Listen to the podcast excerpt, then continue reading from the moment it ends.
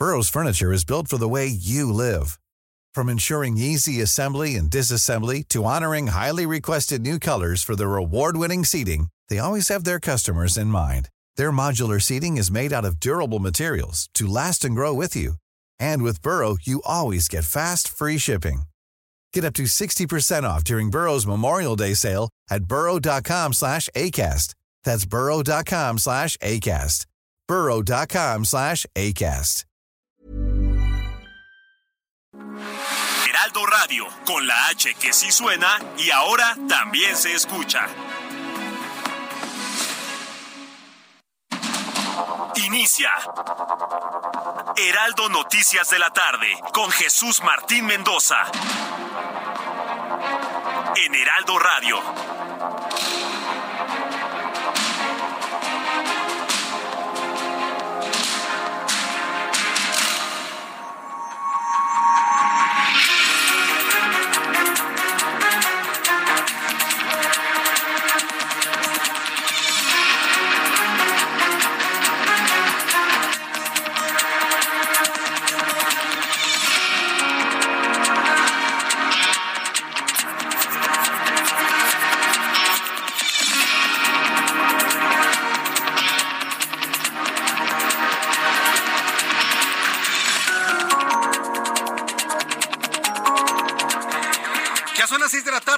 Un minuto, las 18 horas con un minuto hora del centro de la República Mexicana. Bienvenidos, muy buenas tardes. Iniciamos el Heraldo Radio correspondiente este viernes. Ya es viernes otra vez. ¿Puede usted creerlo? Ya tenemos otro fin de semana del año 2023. Estamos transmitiendo a través de YouTube en el canal Jesús Martín MX, a través de las emisoras del Heraldo Radio en todo México y en los Estados Unidos, a través de digitales www.heraldodemexico.com.mx y a través de nuestra aplicación de internet nuestra aplicación del Heraldo de México. Así que yo le invito a que esté con nosotros siempre, en todo momento. Amigos de Guadalajara, los voy a acompañar de las 6 de la tarde a las 7 de la noche. Y si quieren seguir escuchando nuestro programa de noticias, a las 7 todos nos vamos directamente a digitales, a www.heraldodemexico.com.mx y a través de la aplicación, todos juntos así en grupo. Nos vamos directamente a digitales para seguir escuchando nuestro programa de noticias. Además, en YouTube, en el canal Jesús Martín MX. Una vez ya informado esto, súbale el volumen a su radio, que le tengo la información más importante que ha ocurrido durante las últimas horas en México y en el mundo.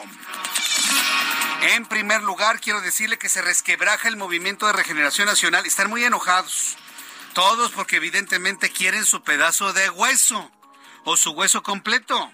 ¿Sabe quién renunció a la Secretaría de Seguridad Ciudadana? Ricardo Mejía. Adiós. Renunció a la Secretaría de Seguridad Ciudadana, a la subsecretaría, porque será el candidato del Partido del Trabajo para la gubernatura en Coahuila. Se enojó tanto Ricardo Mejía no nada más, le voy a decir, no nada más porque no ganó la encuesta de Morena, sino porque no lo apoyó el presidente. Yo le he dicho a todos los morenistas desde hace mucho tiempo que no se confíen en López Obrador. López Obrador no es un hombre fiel.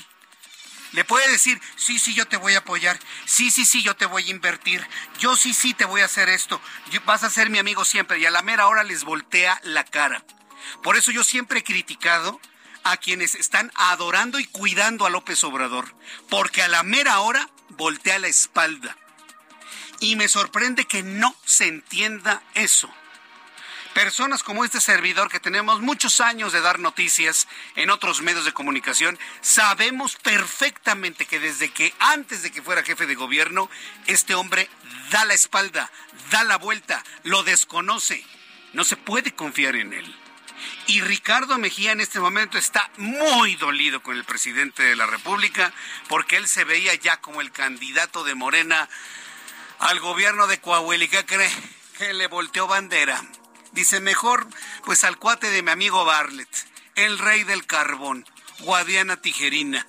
Y aunque Ricardo Mejía se inscribió en la elección de Morena, lo bajaron. No, tú no te puedes inscribir. Ya es ya es Guadiana, ni le hagas. Ah, sí, bueno, entonces renuncio a la subsecretaría de Seguridad Ciudadana y me voy como candidato del Partido del Trabajo para la gubernatura de Coahuila.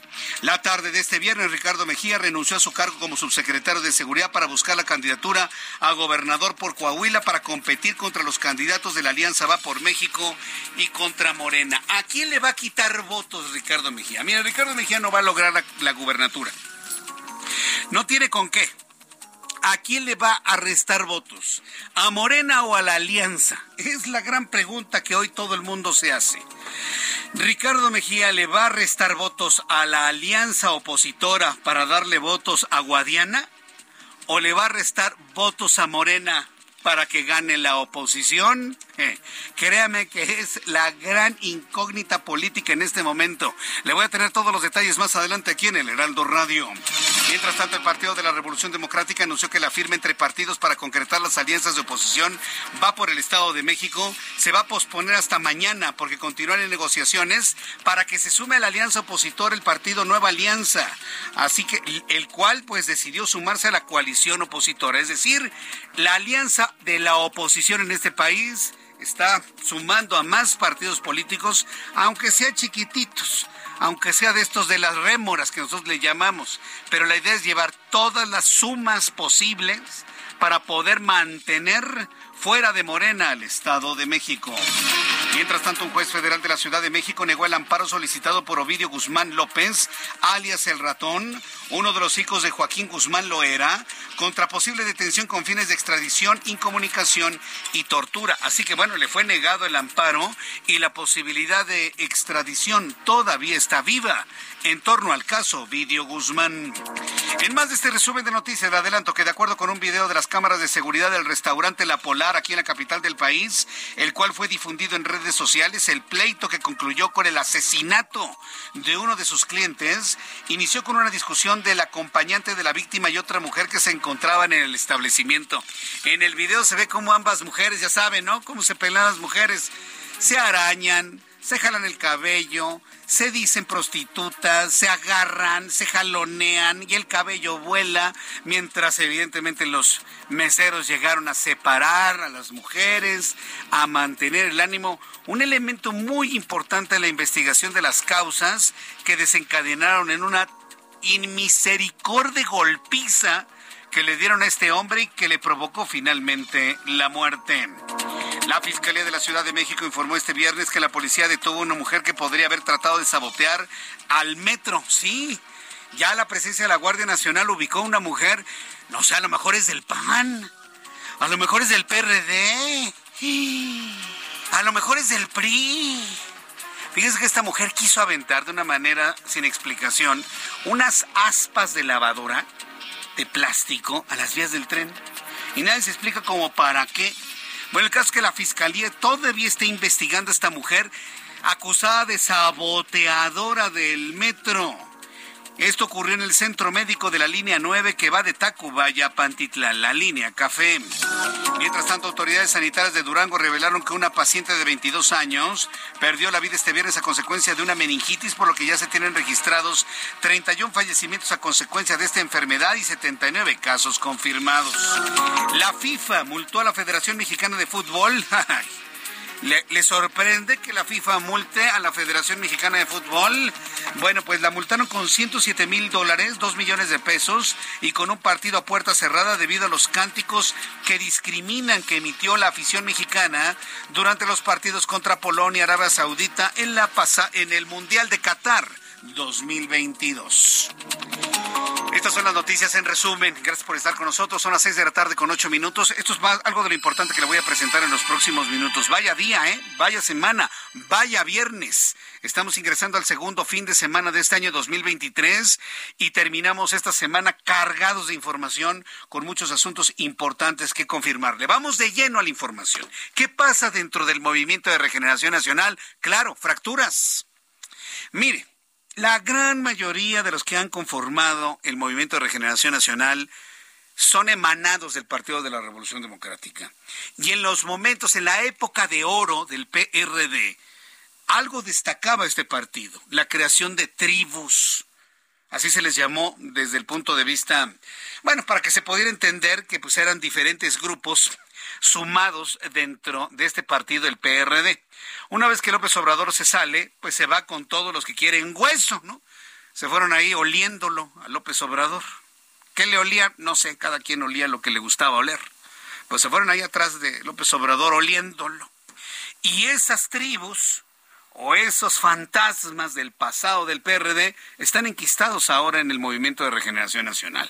Y evidentemente al existir este tipo de fenómenos, pues hay fracturas, hay enfrentamientos, hay enconos, y el más claro es por la candidatura de Coahuila. Ricardo Mejía Verdeja subsecretario de Seguridad Ciudadana, que todas las semanas acompañaba al presidente de la República, dando a conocer, entre comillas, los avances en contra de la delincuencia, entre comillas, la baja en la delincuencia, entre comillas, la baja de la delincuencia, la violencia y los secuestros. Él ya se sentía el candidato nada más por estar brindándole al presidente este tipo de información. ¿Y qué cree? Viene una supuesta encuesta que usted y yo sabemos que las encuestas no son otra cosa más que un dedazo del presidente. El presidente dijo que sea Armando Guadiana Tijerina. ¿Por qué decidió por Armando Guadiana? No lo sabemos. Pero hay un solo elemento que me hace pensar la decisión del presidente en favor de Armando Guadiana. Es el rey del carbón. Tiene minas carboneras para echar para arriba. Ha sido el principal proveedor de carbón para la Comisión Federal de Electricidad en este regreso que ha tenido la CFE a combustibles fósiles, asunto que nos mantiene en mesas de consulta y posiblemente en un panel de controversia con los Estados Unidos y con Canadá. Armando Guadiana, el rey del carbón, es ahora el candidato de Morena. Ricardo Mejía no lo pudo entender, no lo pudo tolerar, se lo señaló al presidente de la República, se inscribió como candidato de Morena, le rechazaron la inscripción. No, Ricardo, aquí el presidente dice que son candidaturas únicas y dice, bueno, pues renuncio a la subsecretaría de Seguridad Ciudadana y me voy como candidato del Partido del Trabajo y del Partido Verde y competirle a Morena la candidatura. ¿Cómo la ve? Mire, antes de presentar a mi compañero Paris Alejandro Salazar con más detalles de esta historia, o como dice Silvia Pinal, esta triste historia, ¿sí? Para Ricardo Mejía, decirle, yo no entiendo por qué muchos morenistas siguen sin entender que el presidente de la República es una persona que nunca va a ser fiel a sus seguidores. Está en función de sus conveniencias. Y si su conveniencia dice, no te apoyo, aunque te dije que sí, pues no. ¿Por qué no lo han entendido? Quienes estamos en las noticias desde hace más de 30 años entendemos eso. ¿Por qué sus seguidores no lo entienden? Provocan esto, rupturas, fracturas, enojos, renuncias, y sobre todo se voltean. Ahora Ricardo Mejía parece estar en contra de Morena. Paris Alejandro Salazar, gusto en saludarte. Bienvenido. Muy buenas tardes.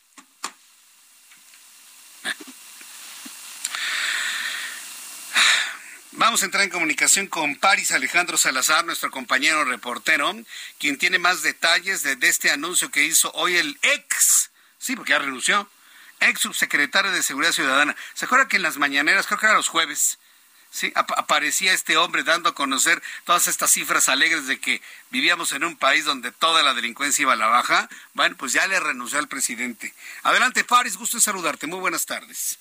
Buenas tardes, Jesús Martín, amigas, amigos de Heraldo de México. La tarde de este viernes, Ricardo Mejía Verdeja renunció a su cargo como subsecretario de Seguridad para buscar la candidatura a gobernador de Coahuila por el Partido del Trabajo y el Verde Ecologista para competir contra los candidatos de la Alianza Va por México y Morena.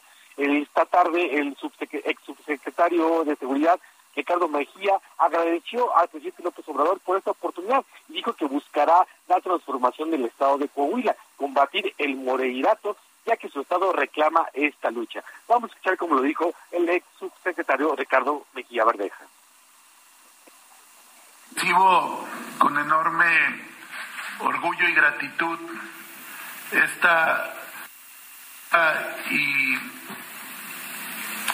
poner a disposición de los ciudadanos de Coahuila, de los hombres y mujeres valientes de Coahuila, la oportunidad de tener una opción auténticamente opositora en el próximo proceso electoral. Una opción, como lo ha dicho el profesor Anaya, totalmente vinculada a la cuarta transformación. Un partido como es el Partido del Trabajo, que siempre ha estado vinculado al proyecto del presidente Andrés Manuel López Obrador, desde el proyecto alternativo de nación, el gobierno legítimo y la cuarta transformación. Ricardo Mejía Verdeja buscará ganar la gubernatura de Coahuila, a pesar de que el presidente López Obrador dijo que él apoyará a quien ganó esta encuesta, en este caso el senador Ricardo Guadiana. Y también Ricardo Mejía Bardieja, recordemos, fue quien perdió esta encuesta de Morena para elegir al candidato contra Armando Guadiana y quien dijo que a pesar de que la cuarta transformación no se circunscribe un partido, él buscará ahora la victoria por el Partido del Trabajo y el Partido Verde Ecologista. Información que le tengo, Jesús Martín. Muchas gracias por esta información, París. Buenas tardes, hijos Hasta luego, que te vaya muy bien. Su compañero París Alejandro Salazar. Pues sí, mira, es lo que, lo que usted acaba de escuchar es lo que tiene que hacer Ricardo Mejía Verdeja para que luego López Obrador no se le vaya a la yugular y le saque patrimonios, cuentas y demás. Tiene que dejarlo calmadito, decir, pero está furioso Ricardo. Se siente defraudado, se siente traicionado el exsecretario de Seguridad Ciudadana. Hay que decirlo como es. Va con el Partido del Trabajo, casi casi como eh, premio de consolación. Dígame usted, ¿a quién le va a quitar votos o en dónde se va a fracturar o atomizar el voto? ¿El voto duro de Morena o el voto, voto de la oposición? Yo pienso que esto, esto le beneficia a la oposición en Coahuila, claro. Porque habrá gente de Morena que está más en coincidencia con Ricardo Mejía y van a votar por él. Y otros, pues por obligación y hasta amenazas, van a tener que votar por el rey del carbón. Esto va a atomizar el voto en torno a Morena, no hay duda. Y hoy hay muchos analistas políticos, yo me sumo a ellos, que creemos que esta fractura, esta división, por mucho que diga Ricardo Mejía que la cuarta transformación y que López Obrador, no es cierto, está furioso. De buena gana se hubiera ido a la oposición. Esto lo único que va a lograr es que gane la oposición en Coahuila. Esta fractura. ¿Lo calcularon o no lo calcularon? Mire, yo le voy a decir una cosa. Es inexplicable por qué el presidente decidió por Armando Guadiana Tijerina. Inexplicable. Bueno, yo trato de entenderlo en función de su proveeduría de carbón a la Comisión Federal de Electricidad. Pero si había, si existía un hombre fiel, y, entiéndame el significado profundo de, de fidelidad, si había un hombre fiel a López Obrador en Coahuila, era Ricardo Mejía Verdeja y no le dio la candidatura. A ver, adoradores de López Obrador, véanse en el espejo de Ricardo Mejía, ¿eh? Yo no les digo, yo ya se los he dicho, yo ya conozco esa personalidad desde, uff, desde antes del año 2000. Y se los he dicho. Me duele decirles, se los dije, pero se los dije. Y ahora lo está sufriendo un hombre como Ricardo eh, eh, Mejía Verdeja, que veía ya en la bolsa la candidatura. ¿Y cuál, Juan? Para nada, en absoluto. Todo está en función de lo que decide y lo que quiere en ese momento el presidente mexicano. ¿Lo habrán entendido todos sus seguidores? Le puedo asegurar que no. Exacto. Mientras tanto, el coordinador de Morena en el Senado de la República, Ricardo Monreal, consideró, hablando de otros asuntos, consideró que 6.000 integrantes de la Guardia Nacional que vigilan el sistema de transporte colectivo Metro para evitar actos de sabotaje deberían ser canalizados a municipios pobres con altos índices de inseguridad o sustituirlos por los policías municipales de entidades donde la delincuencia organizada tiene el control y así los pobladores pueden recobrar la tranquilidad. Miren, lo que dice Ricardo Monreal es una crítica muy dura a la decisión de la llegada de la Guardia Nacional pero tiene que ver desde el punto de vista cuantitativo. Para, para, que más o menos se dé usted una idea, para que usted más o menos norme criterio, ¿sabe cuántos elementos de la Guardia Nacional hay en un estado como Michoacán? ¿Ha visto lo que pasa en Michoacán y el crimen organizado y los carteles y todo lo que usted guste y mande? Michoacán, ¿sabe cuántos tiene? 4.500 elementos en todo el estado. Ahora que hemos conocido en Acapulco Guerrero los desmembrados, los asesinados, los fuegos cruzados, ¿sabe cuántos elementos de la Guardia Nacional mandaron a Acapulco? 450. ¿Sabe cuántos elementos pidió Claudia Sheinbaum para el metro? O mejor dicho, ¿Cuántos elementos de la Guardia Nacional López Obrador le mandó a Claudia Sheinbaum para que no le sigan afectando su imagen presidencial? 6.060 elementos. Es decir, hay más Guardia Nacional vigilando el metro para evitar, entre comillas, posibles sabotajes que guardias nacionales en Michoacán protegiendo a la ciudadanía de los actos criminales de los carteles de la droga en esa entidad. Hay infinitamente más elementos de la Guardia Nacional en el metro que en un destino turístico que supuestamente arroja decenas de millones de dólares de turismo nacional e internacional y evitar que las personas sean afectadas por fuegos cruzados del crimen organizado. Yo le hago esta comparación para que usted vea por dónde van las preocupaciones en función de las órdenes para destinar elementos de la Guardia Nacional. Como vio eso Ricardo Monreal, bueno, así reaccionó en consecuencia.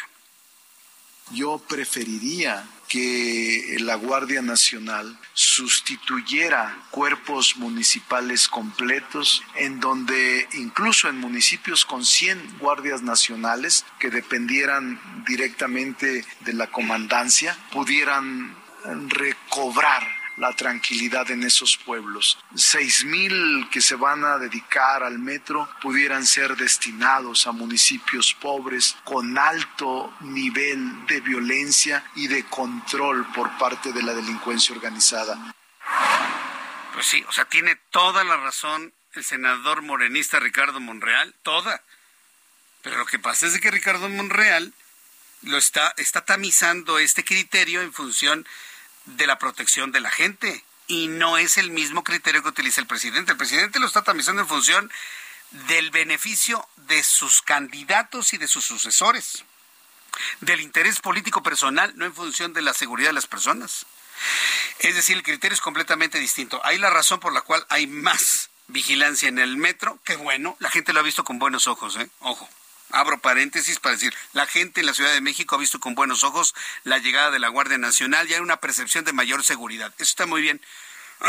Pero ese no es el objetivo. El objetivo es que no haya sabotajes. Están convencidos en el gobierno de la Ciudad de México que alguien está saboteando el metro para afectar la imagen presidencial de Claudia Sheinbaum. Hoy encontraron a una mujer, ay, disculpe usted, no, todavía no sabemos si es real o fabricada, todavía no lo sabemos. Pero encontraron a una mujer que supuestamente iba a aventar unos objetos de plástico en las vías. La Fiscalía de la Ciudad de México informó este viernes que la policía detuvo a una mujer que podría haber tratado de sabotear el metro al arrojar unas aspas de plástico en las vías de la estación Centro Médico de la línea 9. Esto luego de que finalmente se ordenó la llegada de la Guardia Nacional. Carlos Navarro nos tiene los detalles. Adelante, Carlos. Buenas tardes, Jesús Martín. Te saludo con gusto a ti, al auditorio. En un hecho inédito, Jesús Martín, ¿cómo terminaron las aspas de una lavadora en las vías del metro? Pues esto ha ocurrido ayer por la tarde, Jesús Martín. Una mujer fue puesta a disposición del Ministerio Público por hacer esto, por la probable comisión del delito de ataques a las vías de comunicación. Es por ello que el Ministerio, el agente de la Fiscalía Capitalina y servidores públicos de la Secretaría de Seguridad Ciudadana la, la pusieron a disposición del Ministerio Público. Esto ocurrió en la estación Centro Médico de la línea 9 del sistema transporte colectivo Metro. De acuerdo con las primeras investigaciones, los hechos se registraron la tarde de ayer cuando policías auxiliares en seguimiento al despliegue operativo realizado en coordinación con la Guardia Nacional observaron que la mujer arrojó unas aspas para una lavadora a las vías. Tras percatarse del hecho, los servidores públicos detuvieron a la mujer y la trasladaron ante la gente del Ministerio Público de la Fiscalía de Investigación Territorial en la Alcaldía Cuauhtémoc. Ahí se integra la carpeta de investigación a fin de resolver su situación jurídica. Y es que según los primeros reportes del metro, a efecto de retirar el efecto, eh, se retiró el objeto Jesús Martín, se tuvo que cortar la energía eléctrica y posteriormente se reanudó con normalidad. Esto ocurre lamentablemente con los hechos eh, extraordinarios que han mencionado las autoridades capitalinas en los últimos meses. Incluso hace unos momentos la jefa de gobierno en un evento en la alcaldía Zapozalco señaló que la Fiscalía Capitalina ya está eh, checando carpetas relacionadas con incidentes en el metro para ver si tienen coincidencias y determinar si hay o no un sabotaje. Por lo tanto, a esta mujer la detuvieron y la pusieron a disposición del Ministerio Público por arrojar las aspas de una lavadora que son ah, un poco amplias y terminaron ahí en las vías del metro Jesús Martín. ¿Y sigue detenida la mujer? Sí, está detenida, está detenida y recordemos que por ley son 48 horas para determinar su situación jurídica y ver si se le presenta ante un juez se le deja libre Jesús Martín. Uy, ya se determinó que sea integrante del PAN, del PRI o del PRD. ¿Ya, ya, ¿Ya confirmaron eso o no le han construido esa relación partidista? Aún no, aún no, Jesús Martín, aún no, no logran... ¿Neoliberal? ¿Una conservadora perdida en el metro? ¿Una neoliberal? ¿Una enviada de Carlos X González? Perdón, sí, de, de señor X González. ¿Una enviada de, de Gustavo de Hoyos, no? ¿No, no se le ha podido confirmar eso? Este... No, hasta el momento no, Jesús Martín. Ahí quedan, son 48 horas para definir su situación jurídica y si no, quedará libre mañana. Muchas gracias, Carlos Navarro. Escucha las noticias de la tarde con Jesús Martín Mendoza. Regresamos.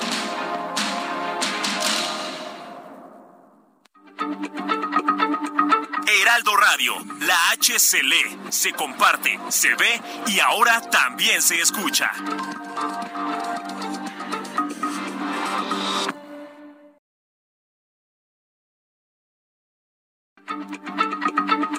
Heraldo Radio, la H se lee, se comparte, se ve y ahora también se escucha.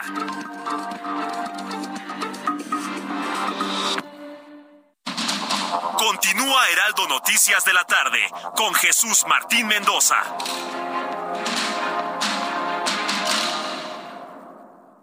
Arranca con Dodge el año y estrena un Dodge Journey, el SUV perfecto para disfrutar en familia. Llévatelo en enero con precio desde 592,900 pesos o tasa desde 7.99%. Dodge Journey, a new journey to the future. Visita tu distribuidor Dodge. Vigencia el 31 de enero de 2023. CAT 29.9%. Consulta dodge.com.mx.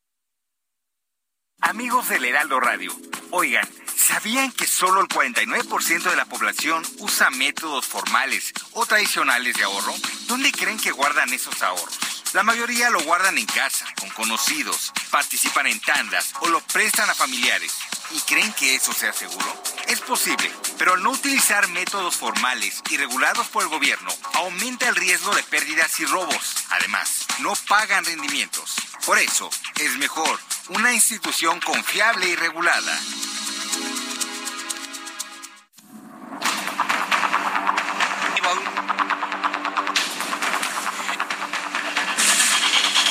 Son las 6 de la tarde con 31 minutos, las 6 de la tarde con 31 horas del centro de la República Mexicana. Mucha atención, súbale el volumen a su radio. ¿Sabe qué está pasando en estos momentos? Eh, estuvo más intenso hace unos minutos cuando estábamos en el corte comercial, pero se acercaron un grupo de, un grupo de feministas. No, diga, no dije grupa, un grupo de feministas a la estación del Metro Bellas Artes y han destrozado los torniquetes en protesta por la presencia de la Guardia Nacional. Se le está saliendo de control al gobierno de la Ciudad de México y a la dirección del metro la presencia de los militares en estas estaciones del metro. Impidieron la entrada de usuarios. Parece que en este momento las cosas ya se normalizan. Mario Miranda se encuentra en el centro de la noticia. ¿Qué fue lo que ocurrió hace unos minutos? Mario, adelante. ¿Qué tal, Jesús Martín? Buenas tardes. Te comento que alrededor de las 5.30 de la tarde se reunió un grupo feminista, un colectivo feminista en la antimonumenta sobre la avenida Juárez. En punto de las 6 de la tarde se dirigieron a la estación del Metro Bellas Artes de la línea 2. Llegaron aquí, se colocaron unas mantas en contra de la Guardia Nacional, también para manifestarse por, por la muerte de Yaretsi Adriana, que falleció en el accidente del metro. Todo marchaba tranquilamente, era una, una manifestación pacífica, colocaron unas lonas, estaban gritando, se manifestaban, abrieron el paso a los torniquetes para que los usuarios entraran gratis y no pagaran el boleto del metro, todo marchaba pacíficamente, de repente, pues ya las chicas, las encapuchadas, la mayoría que se traen el brazo cubierto, empezaron a destrozar los torniquetes, sacaron martillos y palos y empezaron a pegar en los torniquetes, a destrozarlos, también destrozaron parte de lo que es las taquillas, las ventanas, se aquí un, pues, un desastre, había presencia, hay alrededor como 12 elementos de la Guardia Nacional, unos 15 elementos de la Policía Bancaria Industrial, pero no hicieron nada por, para impedir que realizaran estos destrozos, solamente estaban viendo, no hubo ningún enfrentamiento, solamente de palabras, estas jóvenes causaron sus destrozos y hace unos momentos se acaban de retirar Jesús Martín. A ver, ¿cómo cuántas mujeres eran las que destrozaron los torniquetes en esta estación? Eh, me has enviado imágenes que me, me cuesta trabajo creerlas ante la violencia de estas mujeres que rechazan la presencia de la Guardia Nacional? Serán aproximadamente un, grupo de 20 a 30 mujeres. Estas mujeres son el colectivo feminista que siempre se encuentra aquí en la Avenida Juárez y se dedican a la venta de artesanías. Son este grupo ya es conocido, este colectivo feminista, y son las que se dirigieron aquí hasta las estaciones del Metro de Artes para causar destrozos, Jesús Martín. Correcto, bueno, pues muchas gracias por esta información, Mario. Hasta luego, que te vaya muy bien. Mire, a través de las redes sociales, no vayamos lejos, no vayamos lejos. Hay una propuesta en redes sociales que empieza a cobrar mucha fuerza en redes sociales y en medios de comunicación de una exigencia de usuarios que la dirección del metro permita la entrada de medios de comunicación a talleres y a lugares de mantenimiento. Nos están sugiriendo que exijamos presentar imágenes en televisión, por supuesto, y en redes sociales, de cómo lucen los trenes por abajo. Mire, no me parece una mala idea. ¿eh? ¿Qué es lo que dice el presidente en sus conferencias matutinas cuando señala a culpables o a presuntos culpables? ¿Qué es lo que dice el presidente? ¿Alguien me puede levantar la mano y decírmelo? ¿Qué es lo que ha dicho? El que nada debe, nada teme. ¿Cuántas veces ha dicho esa frase el presidente mexicano? El que nada debe, nada teme. Bueno, bajo la idea de que el que nada debe, nada teme, empiezan a surgir las voces, sobre todo de colegas periodistas, que le están exigiendo al director del metro, Guillermo Calderón, que, que abra sus puertas de los talleres del metro para que los medios de comunicación constaten si efectivamente hay el mantenimiento a los trenes que ellos dicen. Me ha tocado leer algunos mensajes que me han enviado en el sentido de que no podríamos creer cómo están por debajo los trenes del metro. Pero mire, para evitar todo este tipo de asuntos, ¿qué, hace la autoridad? Mandar a la Guardia Nacional para evitar sabotajes, entre comillas. Hoy falló la línea 7 del metro. Quiero decirle a nuestros amigos que hoy el tempranito, seis y media de la mañana, volvió a fallar el metro y falló la línea 7. Con todo y Guardia Nacional, tuvieron que desalojar toda la línea 7 debido a que no funcionaba la estación. La razón todavía nos ha informado pero no hubo servicio a las seis y media de la mañana en la línea 7 del metro de color naranja. Pero está precisamente la Guardia Nacional evitando que se tomen videos, que se dé información fidedigna, evitar supuestos sabotajes. Hoy agarraron a una señora que supuestamente iba a aventar plástico a las vías. En la línea telefónica, Lisa Sánchez, directora de México Unido contra la Delincuencia. Estimada Lisa Sánchez, me da mucho gusto saludarla. Bienvenida. Buenas tardes. Igualmente, Jesús Martín, un saludo y a, tu audiencia también. 6.060 elementos de la Guardia Nacional, muchos más que en Acapulco, en donde se matan a balazos en fuegos cruzados, muchos más que en Michoacán, que conocemos de sobra su nivel de violencia. Pero hay 6.060 en el metro de la Ciudad de México. Una primera impresión de México Unido contra la Delincuencia, Lisa. Correcto, pues efectivamente, como ya mencionabas tú, una medida que nos parece no solo poco útil para resolver los problemas de fondo del metro, sino que también nos parece desproporcional. Ya mencionabas tú más, más elementos en el metro que en Michoacán, más elementos que en Guanajuato, más elementos que en Baja California, el 6% del total del estado de fuerza de la Guardia Nacional, de acuerdo al último censo de Procuración de Justicia del, del INEGI, de, de instituciones de seguridad, perdón, y evidentemente pues va a terminar siendo un esfuerzo que nos va a costar o nos puede llegar a costar más de 1.200 millones de pesos anuales, porque evidentemente pues la Guardia Nacional cobra por este tipo eh, de prestación de servicios a los, a los estados que la solicitan. Solo para que nuestra audiencia tenga una idea, la partida presupuestal para 2023 de servicios de mantenimiento al transporte público tiene un presupuesto total de 800 millones, es decir, que este despliegue en un año nos podría costar 400 millones más, cuando claramente los usuarios del sistema de transporte colectivo metro saben que el problema de fondo, independientemente de la suspicacia sobre los, los sabotajes,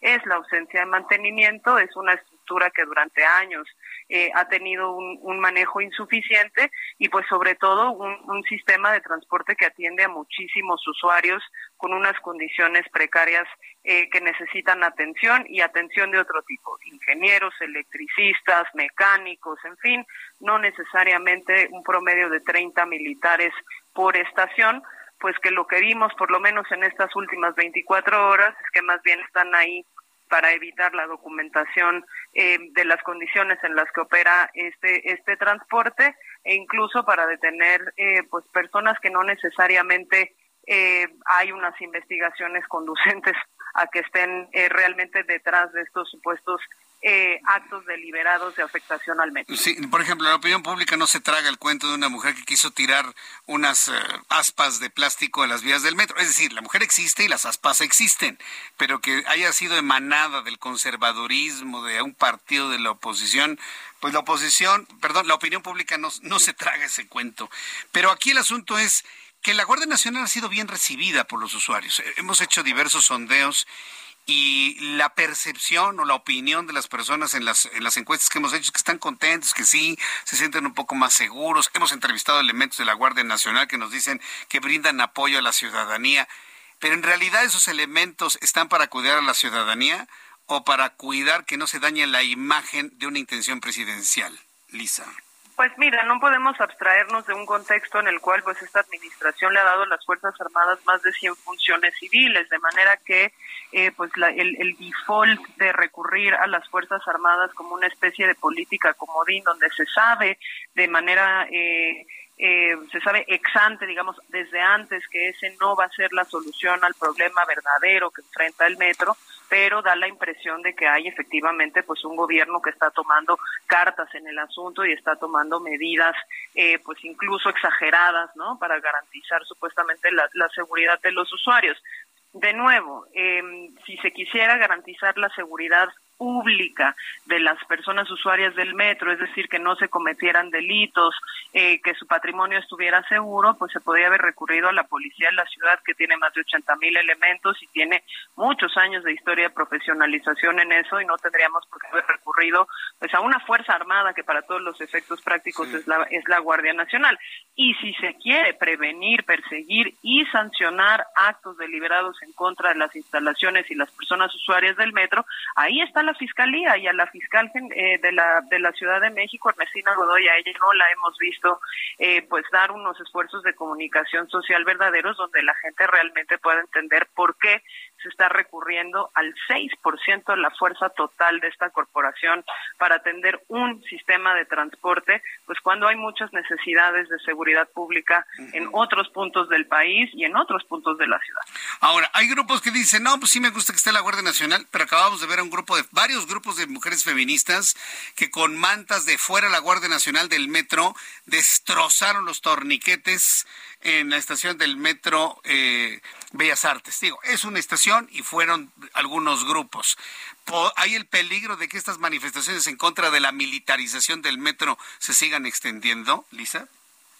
Pues hay una protesta eh, de, ciertos sectores, sobre todo los que hemos documentado cuáles han sido los impactos negativos de la militarización en el país, que por supuesto pueden seguir ocurriendo. Aquí justamente lo importante también es demandarle a las autoridades eh, que el, derecho a la protesta eh, se garantice y que justamente pues eh, no no se utilice también la presencia de la guardia como un disuasor de esa documentación de la situación de las instalaciones del metro o de potenciales protestas en contra de una medida pues donde la ciudadanía tiene, también tiene la legítima defensa de protestar o el derecho de poder protestar en contra de lo que percibe como una eh, decisión que es eh, exagerada, es desproporcional con respecto al problema que se identifica y sobre todo pues en un contexto en donde la propia Guardia Nacional en otras eh, operaciones de seguridad pública de constitucionalidad bastante cuestionable supera ya en quejas por violaciones de derechos humanos y exceso de uso de la fuerza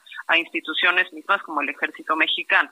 Entonces vamos a estar evidentemente monitoreando, monitoreando no solo eh, la situación que se viva eh, en el sistema de transporte, monitoreando también las declaraciones de la autoridad y, por supuesto, los actos de protesta y las consecuencias que estos tengan de hacer esto, pero bueno, se, se, abrió otro otro punto de conflicto, de crítica, de reacciones, de manifestaciones que vaya, no, era necesario, pero en fin, yo quiero agradecer mucho a Lisa Sánchez, directora de México Unido contra la Delincuencia, estos minutos eh, de análisis para el auditorio del Heraldo Radio. Muchas gracias, Lisa.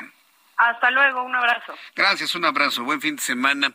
Es México Unido contra la Delincuencia. Con este análisis, sí, efectivamente, bueno, pues vamos a seguir viendo seguramente este tipo de, situaciones y de manifestaciones en el sistema de transporte colectivo Metro. Pensaron que no, bueno, pues hay grupos que no quieren ver a militares cuidando el metro. Son las seis con cuarenta y tres, las seis de la tarde con cuarenta y tres minutos hora del centro de la República Mexicana.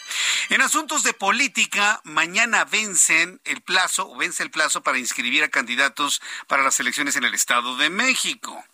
La alianza que ayer se anunció, la alianza que se anunció entre el PAN, el PRI y el PRD para contender por la gubernatura del Estado de México, había anunciado que hoy, viernes, iban a registrar a su candidata Alejandra del Moral, pero resulta que no ocurrió. Este registro va a suceder hasta mañana. Y es que el partido político Nueva Alianza decidió sumarse a la coalición opositora Va por el Estado de México, conformada por el PRI, el PAN, el PRD y ahora el partido Nueva Alianza por lo que se informó que la firma para registrar y concretar la alianza para la jornada electoral mexiquense, que se celebrará el 4 de junio de 2023, será pospuesta para el día de mañana, anunció el Partido de la Revolución Democrática. Entra en contacto con Gerardo García. Él es nuestro corresponsal en el Estado de México. Estimado Gerardo, danos más detalles del anuncio que hizo la alianza el día de hoy. Hola, ¿qué tal? Muy buenas tardes, Jesús Martín. Te saludo a ti y también al auditorio. La solicitud de registro de la Alianza Va por México para la gubernatura mexiquense se aplazó bajo el argumento de que al sumarse nueva alianza se debe adecuar el documento, pero a la cita solo llegaron las huestes del PRI y el PAN con ausencia del PRD. El acto fue convocado a las 11 horas de este día, aunque el, plazo para suscribir esta coalición o candidatura común vence el día de mañana. A las afueras del Instituto Electoral del Estado de México se mantuvieron expectantes las huestes del PAN y del PRI con lonas y cantas, los segundos con porras y aplausos, aunque se hizo visible la ausencia de la militancia del PRD que ayer manifestó su inconformidad por la repartición de las candidaturas para la elección presidencial y la jefatura de la Ciudad de México. Y hay que destacar también y recordar que en el caso de las elecciones del Estado de México, Coahuila, recaen en el TRI. Antes del mediodía, tanto la explanada o el, el interior del Consejo General del IEM se retiraron las huestes del PRI y el PAN, que incluyó a diputados y alcaldes. Entre los que dieron el pronunciamiento fue el coordinador de los diputados federales mexiquenses del PRI, Miguel, eh, Miguel Sábano Peralta, quien confirmó que ya no se realizó la solicitud debido a que harán estos ajustes. Escuchemos aquí parte de su mensaje en virtud de que se está modificando seguramente el acuerdo para que eh, en lugar de tres sean cuatro los partidos políticos que vayan en esta gran alianza por la defensa del Estado de México. Es por ello que pues al final del día tenemos creo que tiempo, el plazo se vence el día de mañana. Pues ahí sus palabras, y en tanto desde el PRD, el líder de la corriente nueva izquierda, Arturo Piña García, admitió que está tenso el clima y que se deberá afinar los detalles en donde lleguen todos con un compromiso y un fin de concretar la alianza. Aquí su voz. Bueno, yo no soy dirigente estatal, es un tema que llevan ellos. A mí parece que la coalición se anunció ya formalmente el día de ayer y seguramente algunos detalles que estará revisando la dirigencia estatal sobre todo para que pueda proceder el registro seguramente. Pues así el reporte, vamos a estar esperando que el día de mañana ya acudan al registro. El reporte desde el Estado de México. Correcto, muchas gracias por esta información, Gerardo García. Muy buenas. Hasta luego, que te vea muy bien. Bueno, se aplazó esto. Pero a ver, en el aplazamiento que, está, que estamos o que tenemos en la mesa, el registro debe haber sido el día de hoy, pero en realidad estamos ante un aplazamiento para la adecuación de un documento para integrar a Nueva Alianza o estamos en un aplazamiento porque aún no se han cerrado los acuerdos entre el PRI, el PAN y el PRD. Vamos a tratar de, entenderlo, porque bueno, ya sabemos que el PRI va a determinar candidatura en Coahuila, Estado de México, y el PAN, la candidatura Ciudad de México y Presidencia de la República. Y la pregunta lógica es, ¿y el PRD? ¿Dónde queda en todo esto? En la línea telefónica Jesús Zambrano, presidente nacional del PRD.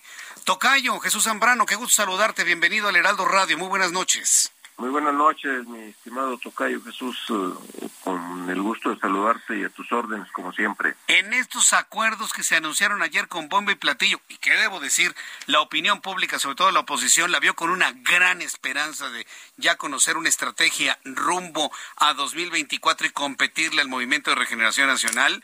Entonces, ¿esto dónde quedó el PRD, Jesús Zambrano? Pues así como nos dieron ayer, fijando una posición muy clara de estar atendiendo los reclamos de la sociedad civil, eh, Jesús, de decir las candidaturas, en primer lugar celebrando y poniendo todo lo que está a nuestro alcance para que podamos caminar juntos en el 2023 en Coahuila, Estado de México. Hay, hubo algunas desavenencias de última hora, que se están ya atendiendo para que mañana se hagan los registros correspondientes de la coalición y también manifestando la voluntad de caminar juntos uh, rumbo al 2024. Eh, pero ya en cómo seleccionar las candidaturas, cuál va a ser eh, el papel que van a jugar los partidos políticos y cuál el papel de la sociedad civil, pues ahí es en donde brincaron las desavenencias. Y ayer se quedó muy claro así. El, ¿Cuál es el papel del PRD? Preguntas, eh, Tocayo Jesús. Pues el papel del PRD es decir, a ver, el método para la selección de las candidaturas, tanto las del 23 como las del 24, debe ser que vayamos con las mejor posicionadas independientemente de qué partido provengan. Está muy claro para nosotros, después de mediciones que hemos hecho y encuestas que hemos conocido, que han levantado otros, que las mejores candidaturas para el 23 son las que está poniendo el PRI sobre la mesa.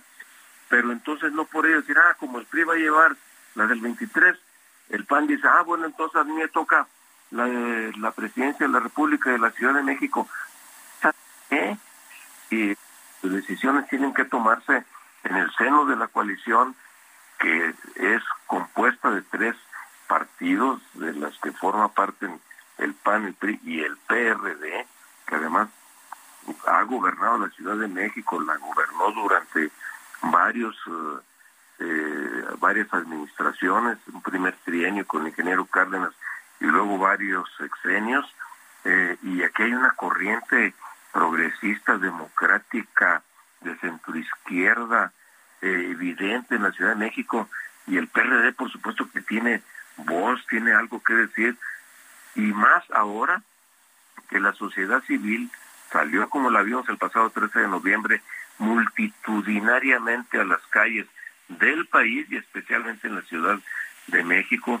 Y entonces no puede decir, oye, pero entonces a mí me toca designar, eh, decidir y conducir el proceso de las candidaturas del 24 para la presidencia y la Ciudad de México, eh, dijo la Dirección Nacional del PAN y ayer lo expresó así su presidente nacional y el PRI dijo, bueno, pues estando de acuerdo en que me acompañen con las candidaturas eh, eh, del PRI en el Estado de México y Coahuila, pues yo estoy de acuerdo en decir que avalo lo que el PAN dice, pues no tiene ni la presidencia ni la jefatura de gobierno, ninguno de los dos, y dicen pues repartámonos entre nosotros lo que no tenemos, cuando lo que hay que hacer es ver cómo compartimos con la sociedad civil, las decisiones que deben venir para que conquistemos juntos, partidos y sociedad civil, la presidencia de la República, la mayoría en las cámaras de diputados y senadores y desde luego la capital de la República, especialmente por su importancia política. Entonces,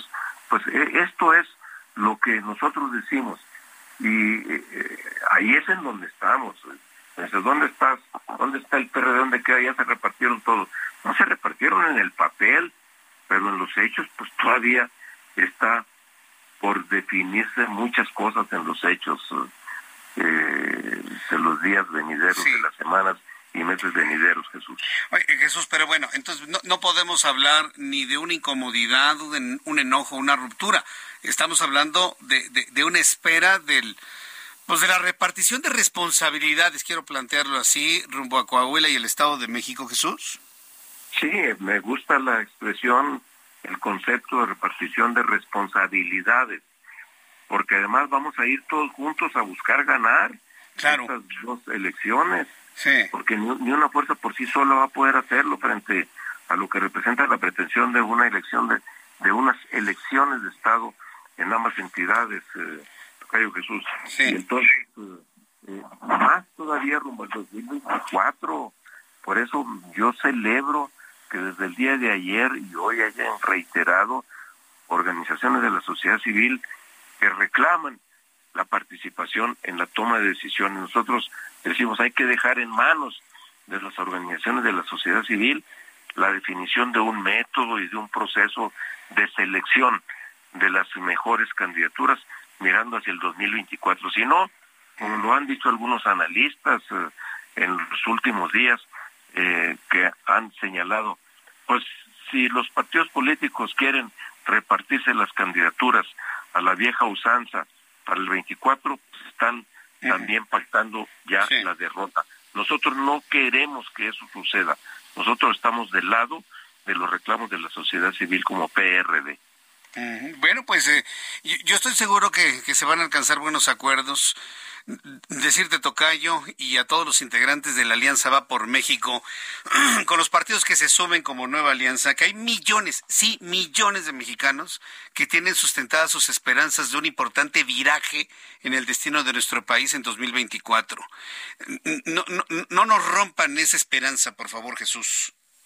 De parte del PRD, ténganlo por seguro que vamos a estar del lado de esa esperanza, del lado de ese reclamo, y ojalá y nuestros amigos uh, del eh, dirigentes del PAN y del PRI así lo entiendan y también confío, al igual que tú, en que logremos los acuerdos necesarios para dar este giro en la vida del país, por el bien de la gente y por el bien del país. Así sea.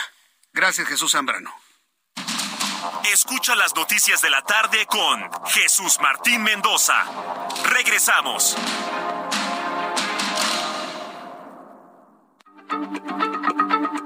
Heraldo Radio, la H se lee, se comparte, se ve y ahora también se escucha.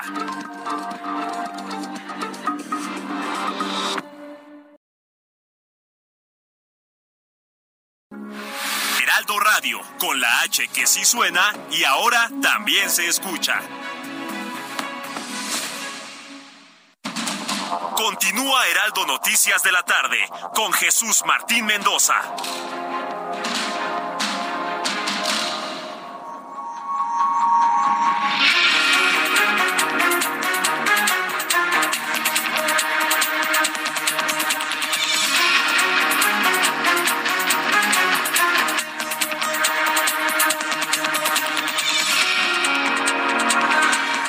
En punto, las siete en punto hora del centro de la República Mexicana, le presento un resumen con las noticias más importantes en el Heraldo Radio.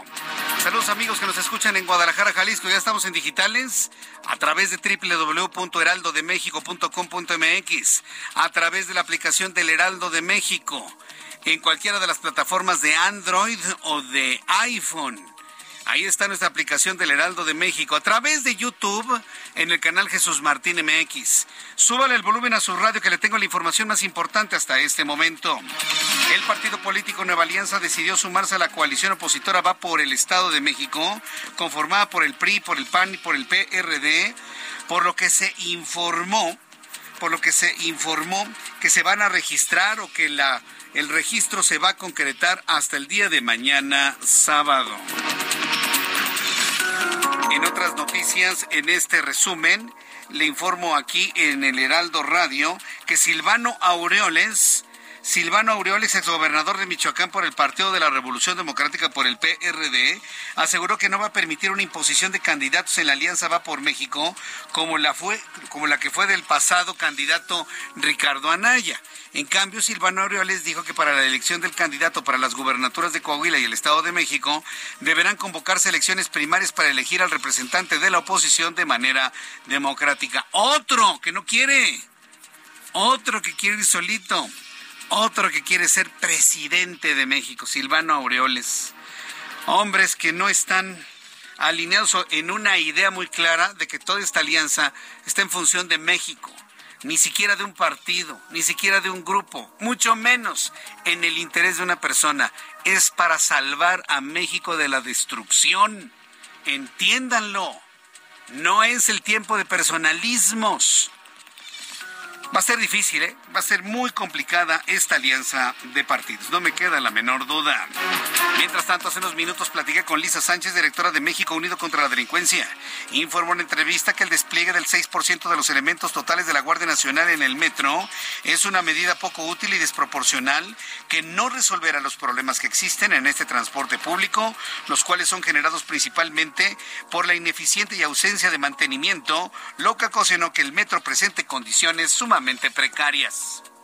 Independientemente de la suspicacia sobre los, los sabotajes, es la ausencia de mantenimiento, es una estructura que durante años eh, ha tenido un, manejo insuficiente y pues sobre todo un, un, sistema de transporte que atiende a muchísimos usuarios con unas condiciones precarias eh, que necesitan atención y atención de otro tipo, ingenieros, electricistas, mecánicos, en fin, no necesariamente un promedio de 30 militares por estación, una medida que nos parece no solo poco útil para resolver los problemas de fondo del metro, sino que también nos parece desproporcional.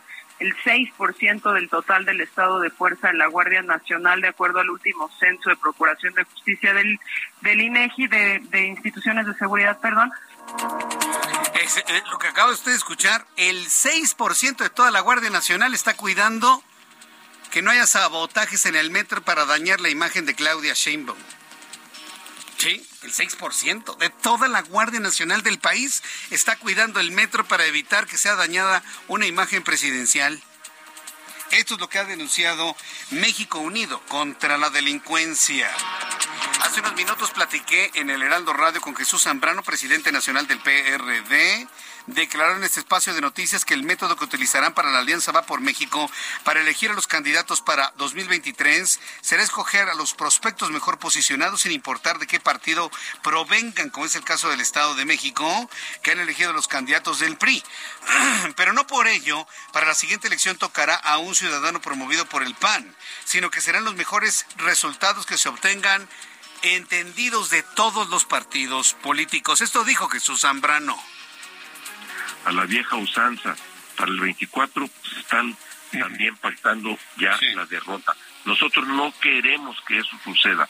Nosotros estamos del lado de los reclamos de la sociedad civil como PRD. Tanto la del 23 como la del 24 debe ser que vayamos con las mejor posicionadas independientemente de qué partido provengan. Está muy claro para nosotros después de mediciones que hemos hecho y encuestas que hemos conocido, que han levantado otros, que las mejores candidaturas para el 23 son las que está poniendo el PRI sobre la mesa. Pero entonces no podría decir, ah, como el PRI va a llevar las del 23, el PAN dice, ah, bueno, entonces a mí me toca la, la presidencia de la República de la Ciudad de México. En más noticias de la política, hace unos instantes en entrevista, Armando Guadiana Tijerina, senador de Morena y candidato de Morena al gobierno de Coahuila, aseguró que el registro de Ricardo Mejía Verdeja para contender por el mismo estado, pero por el PT y el, Partido Verde, lo único que van a provocar es ayudar al PRI. Lo que le decía, ¿a quién le va a quitar votos Ricardo Mejía? ¿A Morena o a la oposición? Y según lo que ha declarado Armando Guadiana Tijerina, el único beneficiado será la oposición en el estado de Coahuila. También le informo que el director del sistema de transporte colectivo Metro, Guillermo Calderón, informó al Consejo Consultivo del Metro que las nueve estaciones subterráneas de la línea 12 de la Ciudad de México, que va de las estaciones Atlalilco a Miscuac, ya están listas para volver a operar a partir del domingo. Mucha atención. El domingo se confirma la reinauguración de la línea 12 del metro en su tramo subterráneo. Protección Civil en la Ciudad de México activó las alertas naranjas y amarillas por pronóstico de temperaturas bajas y heladas en las 16 alcaldías capitalinas durante la madrugada de mañana sábado. En Twitter la dependencia ha indicado que de las 4 de la mañana a las 9 habrá una temperatura de entre 1 y 6 grados Celsius en la zona referida. Noticias en los Estados Unidos. Saludos amigos que nos escuchan en Chicago en San Antonio, en Bronzeville, en eh, Houston y en otras ciudades de los Estados Unidos. Informarles que en Estados Unidos los fiscales que investigan al ex secretario de Seguridad Pública, Genaro García Luna, por tráfico de cocaína, entregaron al juez que se encargará de la conformación del jurado una lista de 191 personas que consideran aptas para comparecer ante el juez y ambas partes del caso para conformar el grupo final de 12 personas. En más noticias en este resumen le adelanto que tras la conclusión de la primera audiencia de los involucrados en el atentado contra el periodista Ciro Gómez Leiva, dos de los once implicados fueron puestos en libertad y como medida cautelar deberán tomar un curso para evitar caer en drogas de acuerdo con información que ha dado a conocer el periódico Milenio. Autoridades del Estado de México encontraron 26 bolsas con posibles restos humanos, los cuales estaban enterrados dentro de una bodega ubicada en el municipio de Tenango del Valle, que está ligado a una investigación por el robo de vehículos. Además, detuvieron a cuatro personas en posesión de armas de fuego y también en posesión de droga. Noticias del otro lado del Atlántico, en España. El Congreso Regional de Castilla y León buscan aprobar un proyecto de ley que obliga a los médicos a ofrecer a las mujeres embarazadas ecografías 4D y a escuchar el latido fetal antes de decidir un aborto. Sí, porque debo decirle que a las 12 semanas un feto ya tiene bombeo de su músculo cardíaco, es decir, está vivo, es un ser humano vivo. Ya tiene cabeza, ya tiene bracitos, ya tiene piernitas y ya tiene un corazón que late. Fíjense qué interesante. En España, el Congreso Regional de Castilla y León va a aprobar un proyecto de ley que obliga a los médicos a decirle a la mujer, a ver, ¿quieres abortar? A ver, siéntate aquí, acuéstate aquí, ponte estos audífonos. ¿Qué escuchas? Un latido, doctor. Ah, pues es el latido de tu bebé. Es un ser humano ya completito, con vida y le late el corazón. ¿Quieres que te lo saque? Eso es lo que quieren aprobar en España. ¿Usted qué opina? Sobre todo las mujeres, ¿ustedes qué opinan? Las que no han abortado, las que están pensando abortar, las que ya abortaron. ¿Qué hubiese pasado si, usted, si usted hubiese escuchado el latido del corazón de su bebé? Es pregunta, ¿eh? Nada más es una pregunta. Si quiere contestármela, contéstemela. Si no, pues no. Bueno, pues esto está sucediendo allá en España.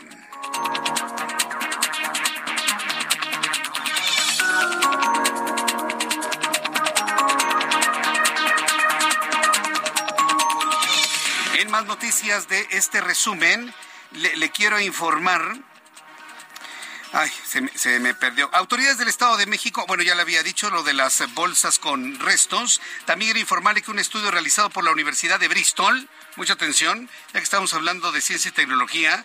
En el Reino Unido ha demostrado que con la contaminación acústica generada por las actividades humanas, como la perforación o la navegación, los delfines deben gritarse para comunicarse y en ocasiones es imposible que se escuchen entre ellos, afectando la obtención y movilidad de los delfines, ocasionando un problema de salud. ¿Quién hubiese pensado, no? Que mar también está lleno de contaminación auditiva. Son las noticias en resumen. Le invito para que siga con nosotros. Le saluda Jesús Martín Mendoza.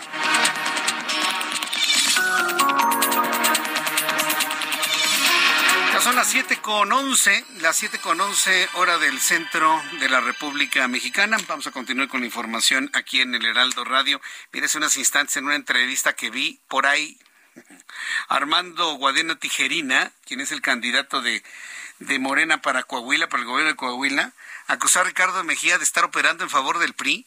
Yo le había dicho, por supuesto, si Ricardo Mejía Verdeja, en lugar de sumarse a Guadiana, ¿sí? o llegar a un acuerdo con su partido y el presidente de México, porque es decisión presidencial, olvídese de las encuestas, hombre. A ver, no seamos ingenuos. Esto de las encuestas nada más es un es una cortina de humo para poder disfrazar el dedazo del presidente de México. Sí. Ricardo Mejía Verdeja, en lugar de estar trabajando con una candidatura del PT y el Verde Ecologista, se hubiera sumado a Guadiana Tijerina, y entonces ahí sí, para que vea la contienda en Coahuila, prácticamente estaría decidida. Bueno, para Guadiana Tijerina, el que Ricardo Mejía vaya por el PT es ayudar al PRI y a la oposición. Pues claro, por supuesto, se atomiza, se distrae el voto. Hay mucha gente de Morena que quería a Ricardo Mejía y menos querían a Guadiana. Pero pues, mire, sus razones tendrá el presidente mexicano finalmente. ya, profundizaremos en ello. Vamos a entrar en contacto con nuestros compañeros reporteros. Mario Miranda, ¿en dónde te ubicamos a esta hora de la tarde? ¿Qué tal, Jesús Martín? Buenas noches. Continuamos afuera en la estación del Metro Bellas Artes, donde hace una hora aproximadamente se realizó una manifestación por un colectivo feminista quienes están en desacuerdo de que la Guardia Nacional pues, resguarde las instalaciones del metro. Este colectivo feminista eran aproximadamente entre 20 y 30 mujeres las quienes venían embosadas y encapuchadas, se manifestaron, colocaron mantas en contra de la Guardia Nacional. Posteriormente, pues realizaron destrozos en los torniquetes, en las taquillas, así como en las máquinas expendedoras donde puedes ponerle saldo a las tarjetas. Destrozaron totalmente parte de la mobiliaria del metro Jesús Martín. Ya en estos momentos se encuentra personal del metro pues realizando la limpieza de los destrozos, están desmanchando las pintas y pues los muebles, lo que son los torniquetes, están esperando pues a que lleguen trabajadores especialistas en pues a ver qué van a hacer si retiran estas máquinas porque están totalmente destrozadas.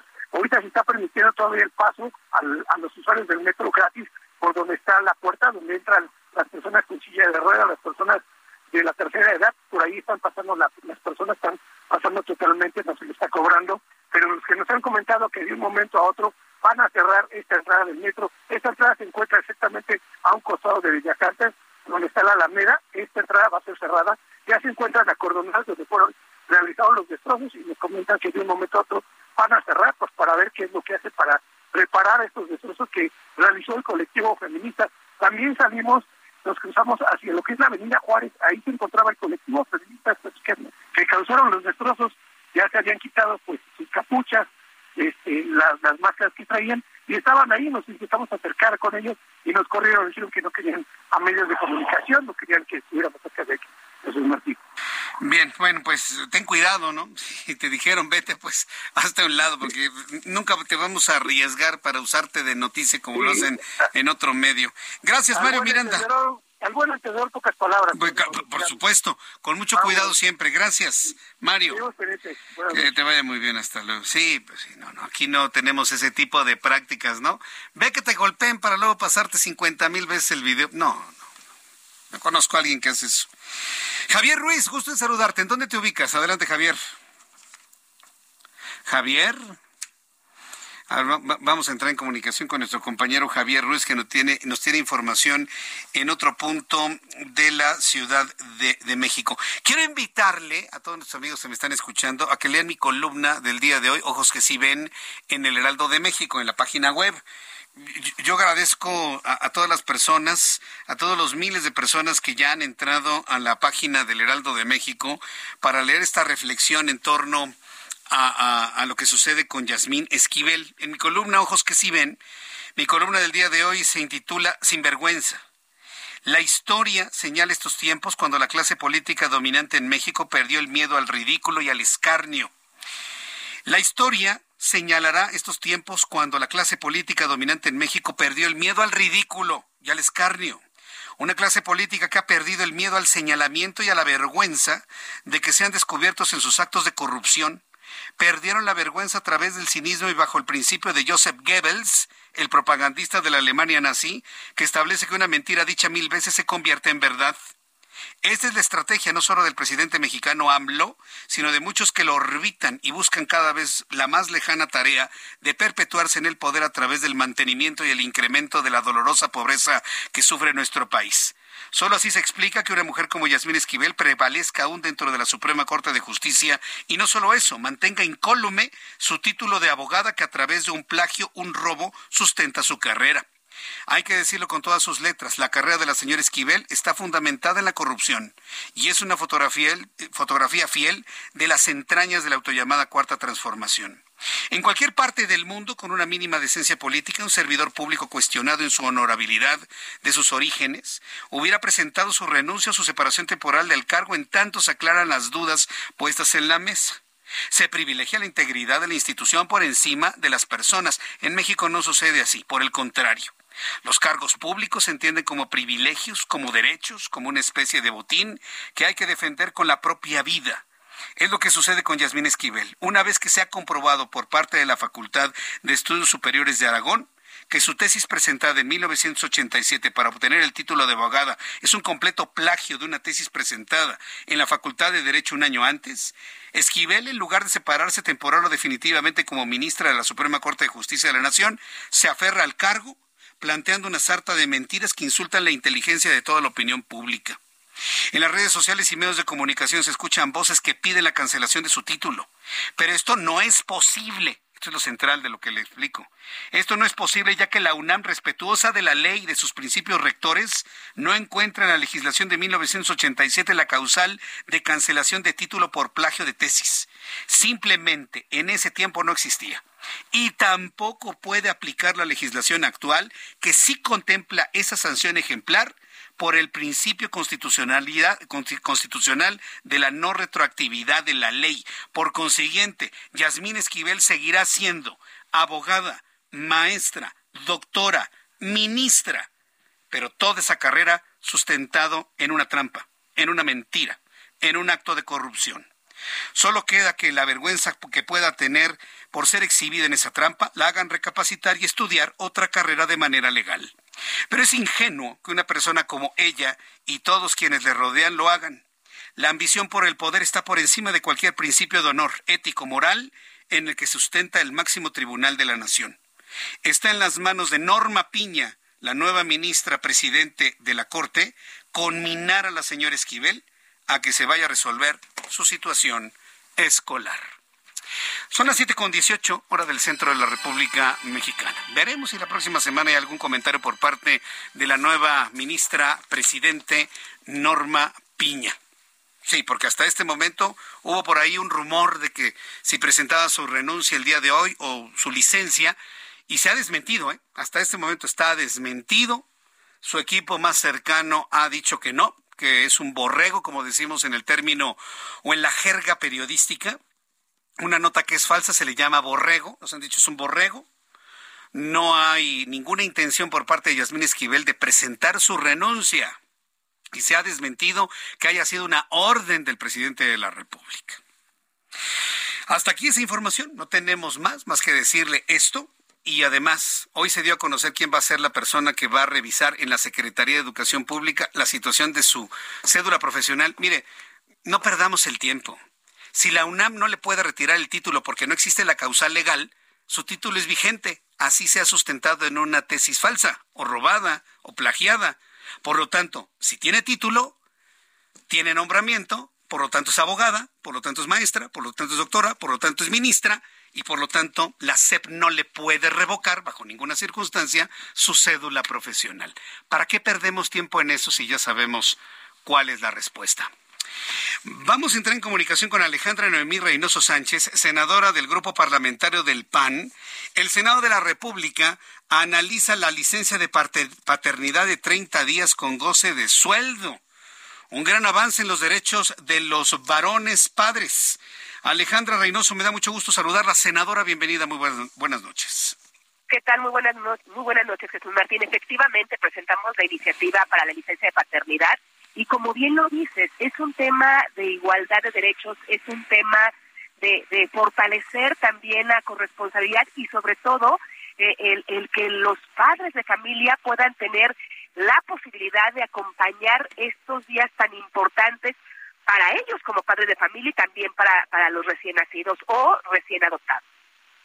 Y, y, para sus esposas, o, esta iniciativa tiene una intención, un origen y una dedicatoria para parejas homoparentales? No, a ver, hay que identificar que la reforma es en la Ley Federal del Trabajo y habla de aquellos hombres que tengan un eh, eh, hijo recién nacido o adoptado. Si leen la Ley Federal del Trabajo, en ningún, en ningún lugar aparece si presenta el acta del registro civil, si es soltero, si es casado. Eso son temas diferentes y creo que, que no podemos caer en la confusión. Es un tema de derechos de los hombres eh, eh, ante el nacimiento o la adopción de un hijo. Sí, a mí me parece muy bien. Sobre todo porque el, hombre, el varón, también debe apoyar a su hijo, pero pues está finalmente recién nacido, a su esposa, ¿no? Que finalmente está, eh, ha dado a luz y necesita en ese momento todo el apoyo de su pareja. En ese sentido va, ¿verdad? También es un tema de corresponsabilidad de cómo logramos eh, una legislación y una ley del trabajo con una perspectiva familiar, porque hay que reconocer que, que nuestra normativa laboral está diseñada en los 50, 60, donde podían regresar a las casas a comer con horarios mixtos, eh, donde la mujer estaba en la casa, el hombre trabajaba. Yo creo que la dinámica ha cambiado. Y hay que actualizar eh, eh, con, vamos, con las nuevas, la nueva realidad, las nuevas circunstancias. Y sin duda alguna, es un tema de corresponsabilidad familiar es un tema de, igualdad de derechos, de que los hombres que también tienen derecho a poder cuidar a sus hijos, eh, y creo que sería un avance muy importante.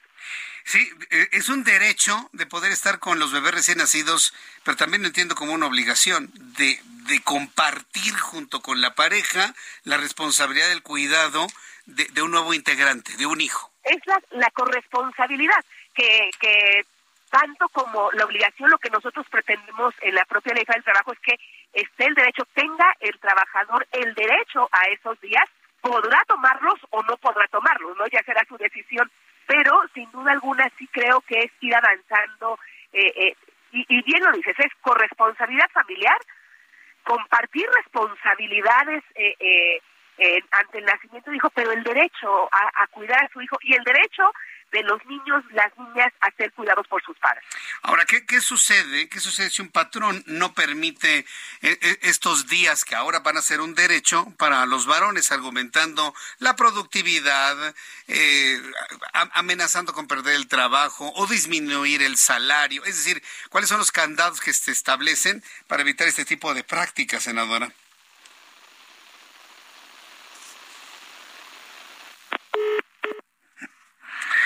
Son las siete con veintitrés, las siete con veintitrés hora del centro de la República Mexicana. Muchas gracias por sus, eh, sus comentarios que me siguen llegando a través de YouTube en el canal Jesús Martín MX, arroba Jesús Martín MX. Y bueno, pues agradecerle finalmente a todos nuestros amigos que nos están escribiendo, a Jesús Chapa Delgado.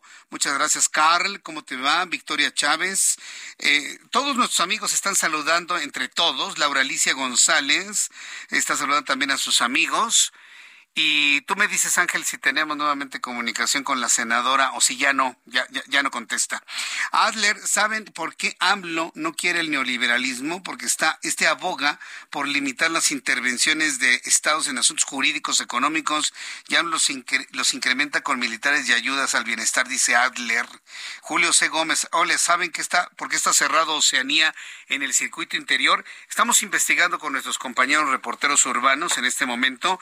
Vamos a revisar si efectivamente tenemos un, un cierre como, como tal. Sí, efectivamente, el circuito interior está cerrado a la altura de Peñón de los Baños. Regreso con esta información después de los anuncios. Escucha las noticias de la tarde con Jesús Martín Mendoza. Regresamos.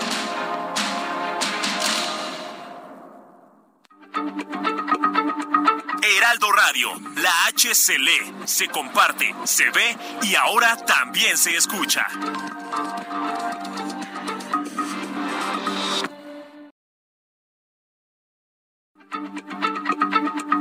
Heraldo Radio, la H se lee, se comparte, se ve y ahora también se escucha.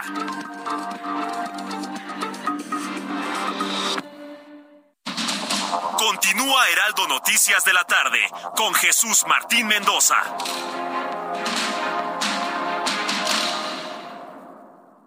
Arranca con Dodge el año y estrena un Dodge Journey, el SUV perfecto para disfrutar en familia. Llévatelo en enero con precio desde 592,900 pesos o tasa desde 7.99%. Dodge Journey, a new journey to the future. Visita a tu distribuidor Dodge. Vigencia el 31 de enero de 2023. CAT 29.9%. Consulta dodge.com.mx.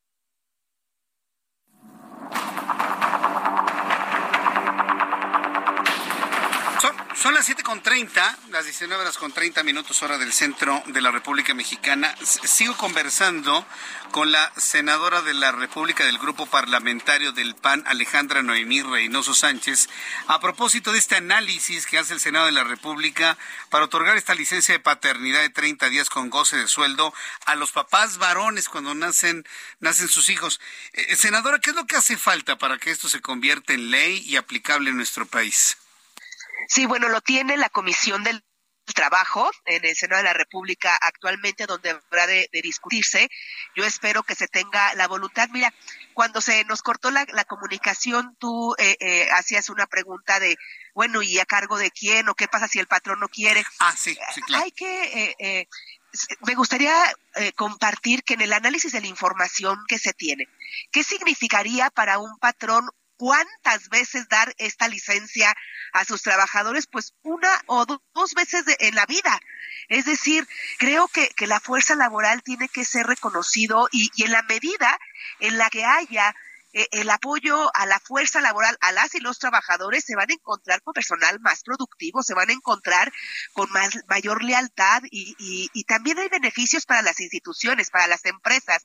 Entonces yo esperaría que la Comisión del Trabajo pronto pueda, pueda dictaminar y podamos tener en el periodo que empezamos en el mes de febrero el dictamen porque también debo decirlo, hay diferentes propuestas que yo he visto más en Cámara de Diputados que en la Cámara de Senadores, eh, que se ha atorado y yo creo que esto es un tema en donde podemos encontrar las coincidencias más allá de las diferencias partidistas. Sí, no, ahí estoy completamente de acuerdo.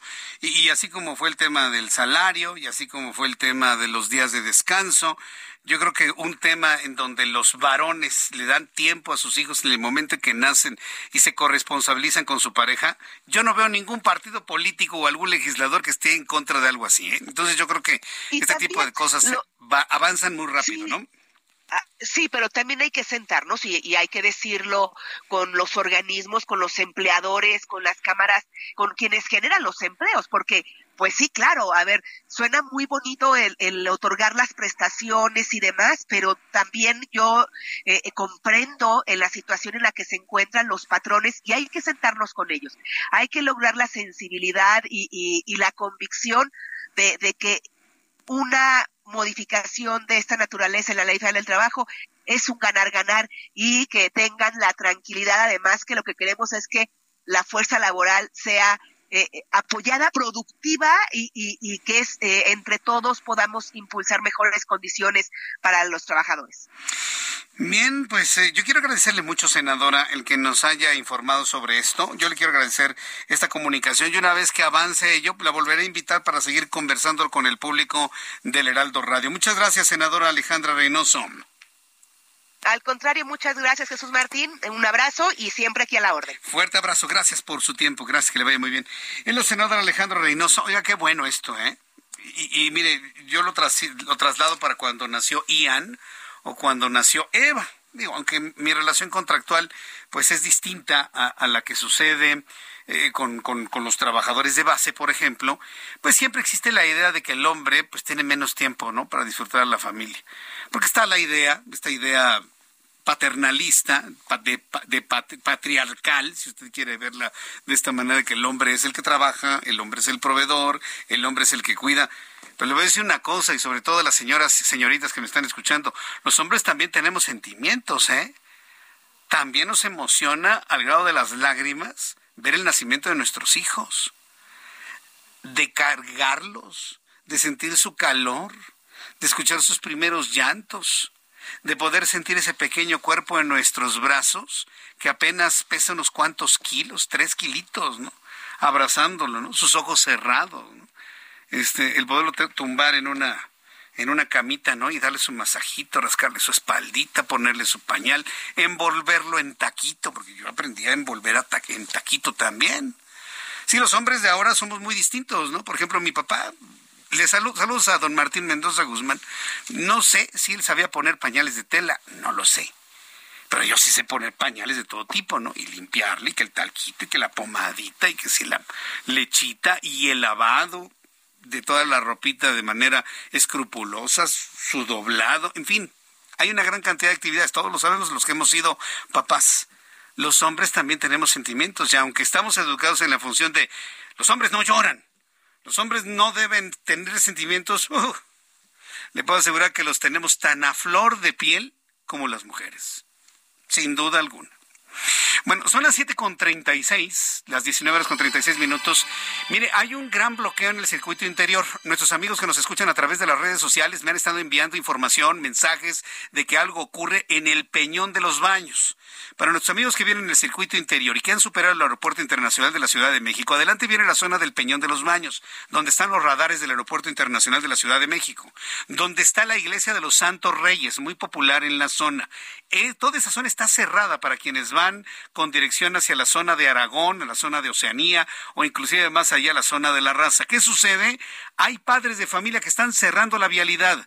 ¿Cuál es la razón, Javier Ruiz? Adelante, te escuchamos. Buenas noches. Hola, Jesús Martín, excelente noche. Pues eh, son padres de familia, Jesús Martín, de la Escuela Jardín de Niños María Raquel Furrix, quien desafortunadamente, Jesús Martín, lo que nos han referido es que pues aparentemente tienen agresiones sexuales en 12 niños, aproximadamente de 5 y 4 años eh, de edad. Esto pues ocurrió, pues lo que nos han referido ellos es por un docente y es por ello que pues al menos 70 padres de familia Jesús Martín han salido a bloquear todos los carriles eh, centrales del circuito interior, exactamente en la calle de Fundidora de Monterrey, aquí en la colonia Peñón de los Baños, donde pues prácticamente estos padres de familia están exigiendo pues justicia y principalmente que se detenga pues al agresor. No nos han dado el nombre, únicamente se sabe que es un docente de este jardín de niños, el jardín de niños María Raquel Furris y desafortunadamente pues esto está afectando también ya también a muchos automovilistas, Jesús Martín, que transitan sobre la zona del circuito interior. Este bloqueo es en dirección hacia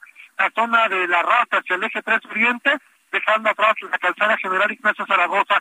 Para quien desea llegar a la Terminal 1 del Aeropuerto Internacional de la Ciudad de México, realmente quien se vaya vaya uno a tomar un vuelo Jesús Martín pues tienen que bajar pues ya caminando porque de lo contrario pues va a estar complicado que lleguen a tomar un vuelo y prácticamente la circulación está detenida en ese punto avenidas como la calzada general Ignacio Zaragoza también ya está colapsada incluso el circuito interior desde el viaducto Río de la Piedad el avance completamente detenida. No les han dado una respuesta favorable y esto, por supuesto, ha provocado que no abran la circulación. El sentido opuesto del circuito sí está abierto, pero también el avance es lento para llegar hacia la terminal número uno o bien para continuar hacia la zona del eje 1 norte. De momento, Jesús Martín, el reporte que tenemos. Bien, entonces la razón del, del bloqueo, ¿cuántas personas están bloqueando el circuito interior? Aproximadamente son 70 personas, Jesús Martín, las que están eh, cerrando todo el circuito y presuntamente por el abuso de estos dos niños. Por abuso sexual de un trabajador de esta escuela en contra de niños. Así es, ese de niños, María Raquel Purris, Jesús Martín. Correcto. gracias por esta información. Estamos atentos, hasta luego. Hasta luego.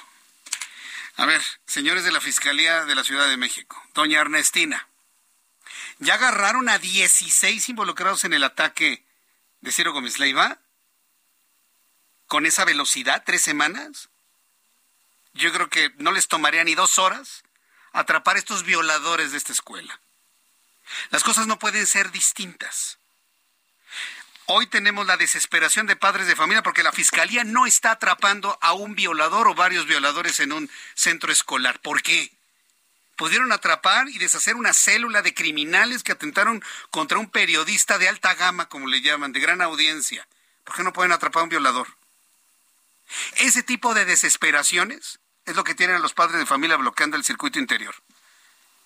Y ojalá los padres de familia se queden ahí hasta que la autoridad resuelva en la misma, en la misma, en el mismo nivel, con la misma calidad, la detención de estos torbos, locos y enfermos de la cabeza que son los violadores de niños. Si atraparon a 16 que quisieron quitarle la vida a un periodista, yo no veo por qué no puedan atrapar a uno o dos violadores de una escuela en el Peñón de los Baños. ¿Fiscalía? Son las 7.40, las 19 horas con 40 minutos hora del centro de la República Mexicana. Luis Eduardo Velázquez es director del diario y semanario Capital de la ciudad, capital CDMX y como todos los lunes, los miércoles y los viernes nos tiene su análisis sobre lo que acontece el día de hoy. Por supuesto, políticamente la alianza PAN-PRI-PRD para obtener la Ciudad de México es de lo que se habla. Puede la alianza de partidos ganarle por primera vez a la izquierda la Ciudad de México, que se hicieron para sí desde 1997? Luis Eduardo Velázquez, te escuchamos. Muy buenas noches. Buenas noches, estimado Jesús Martín, un saludo a ti y a tu auditorio. La alianza del PAN, PRD y PRI inició el año con unidad y las dirigencias nacionales y de la Ciudad de México refrendaron su compromiso de mantenerse unidos hasta las elecciones de 2024. Pero hay varios matices a destacar.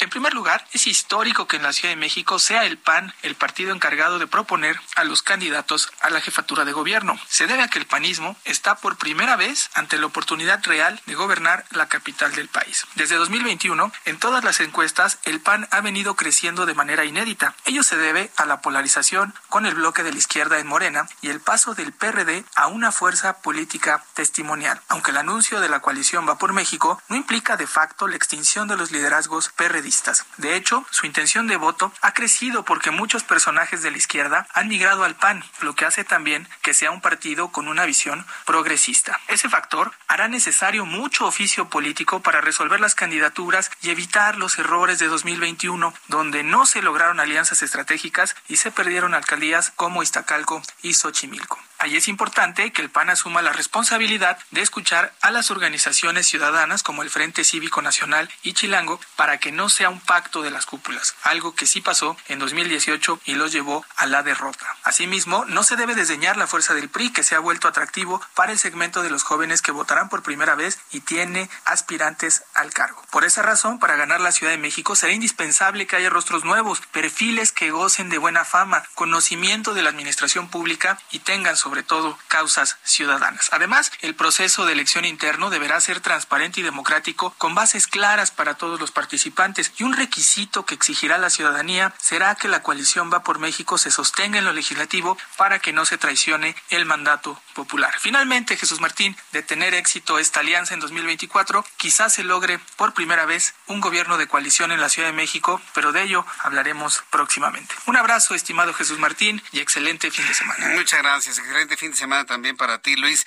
Y, ya lo comentábamos, mire, para la sucesión en la Ciudad de México hay más probables candidatos en la oposición que en Morena.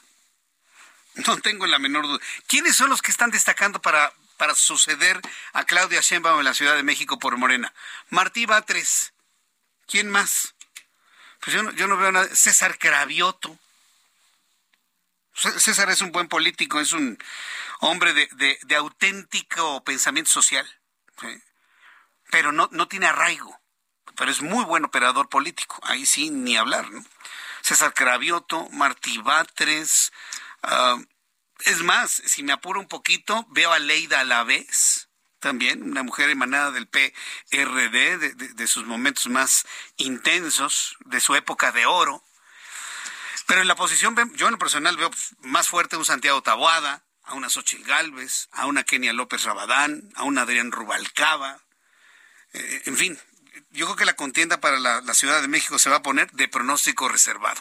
Bien, son las 7.44 tiempo del centro de la República Mexicana. Como todos los viernes, ya vamos a tener nuestro siguiente fin de semana de 2023. Hay que disfrutarlo.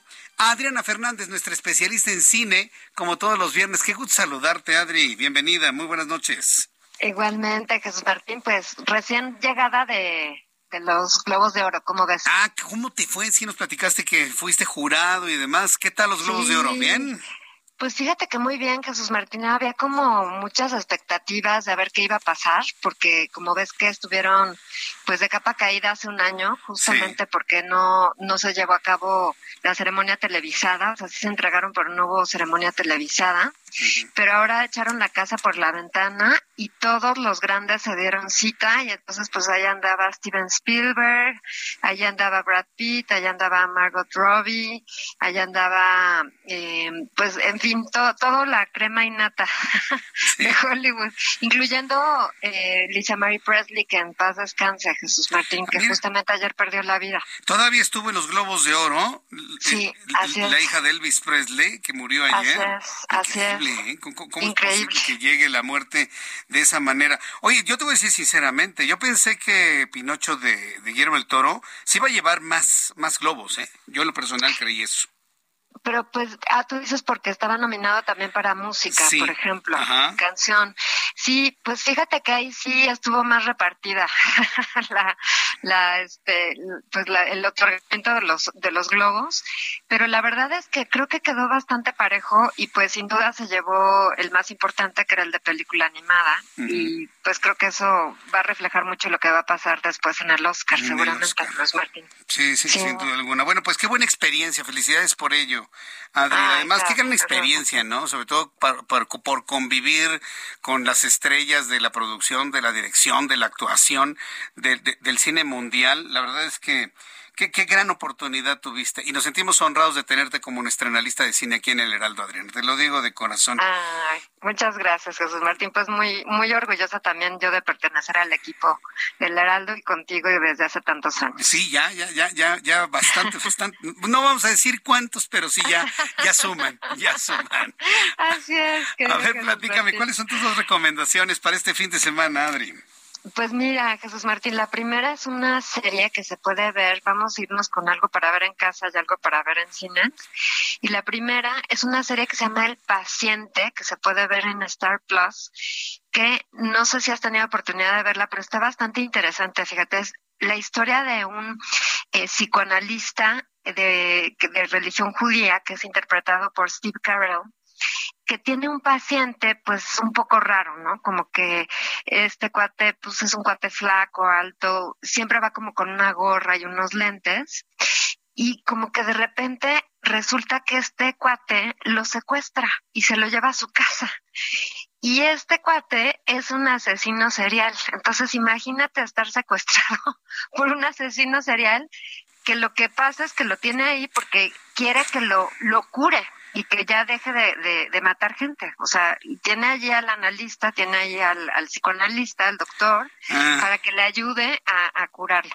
Entonces, pues la verdad es que te mantiene en suspenso. Son capítulos muy cortitos, son 10 capítulos, pero son muy cortitos, son como de media hora cada capítulo. Algunos son de 37, otros son de 25, o sea, son como medio variados pero tiene unas actuaciones, Steve Carell extraordinario, y el que sale del asesino es uno que salía eh, mi querido Jesús Martín, en las películas de Harry Potter, uno de los hermanos gemelos, ¿te acuerdas? Los hermanos gemelos que eran los hermanos de Ron, el, amigo de Harry Potter, es un actor inglés que se llama Donald Gleason y te da no, no miedo, pánico. o sea, entonces, a mí es una muy buena miniserie, Jesús Martín. Creo que este actor, eh, tanto él como Steve Carell, actúan muy bien y pues te mantienen suspenso durante toda la, la trama. Entonces, le voy a dar tres estrellas a esta, a esta serie que se puede ver en Star Plus.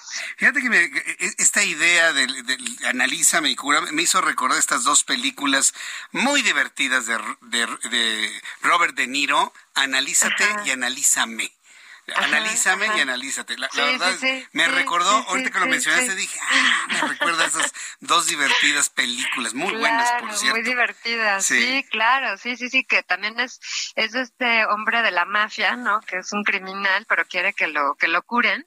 Y también recordar Jesús Martín Lo Soprano, en la famosa serie de Lo Soprano, el personaje eh, principal, ¿verdad? Pues justamente está buscando que, que también, o sea, tiene un analista que le echa la mano, pues para tratar de, de, orientarlo, ¿no? Pero, pero sí, fíjate que sí, es, es un tema interesante, ¿no? Este de el, papel que puede jugar un, un analista, un, psicoanalista en, pues con un criminal, ¿no? Entonces, este, pues lo lleva a un extremo, digamos, ¿no? Lo lleva a un extremo. En Los Soprano, pues era el famosísimo Tony Soprano, ¿no? James Gandolfini. Muy bien, segunda recomendación para este fin de semana, Adri. La segunda recomendación, Jesús Martín, es una gran, gran película que de hecho estaba nominada a Mejor Película Extranjera en los Globos de Oro. No, no ganó, ¿verdad? Ganó Argentina 1985, lo cual nos dio muchísimo gusto. Por ahí vi a Ricardo Darín también en, en los Globos de Oro.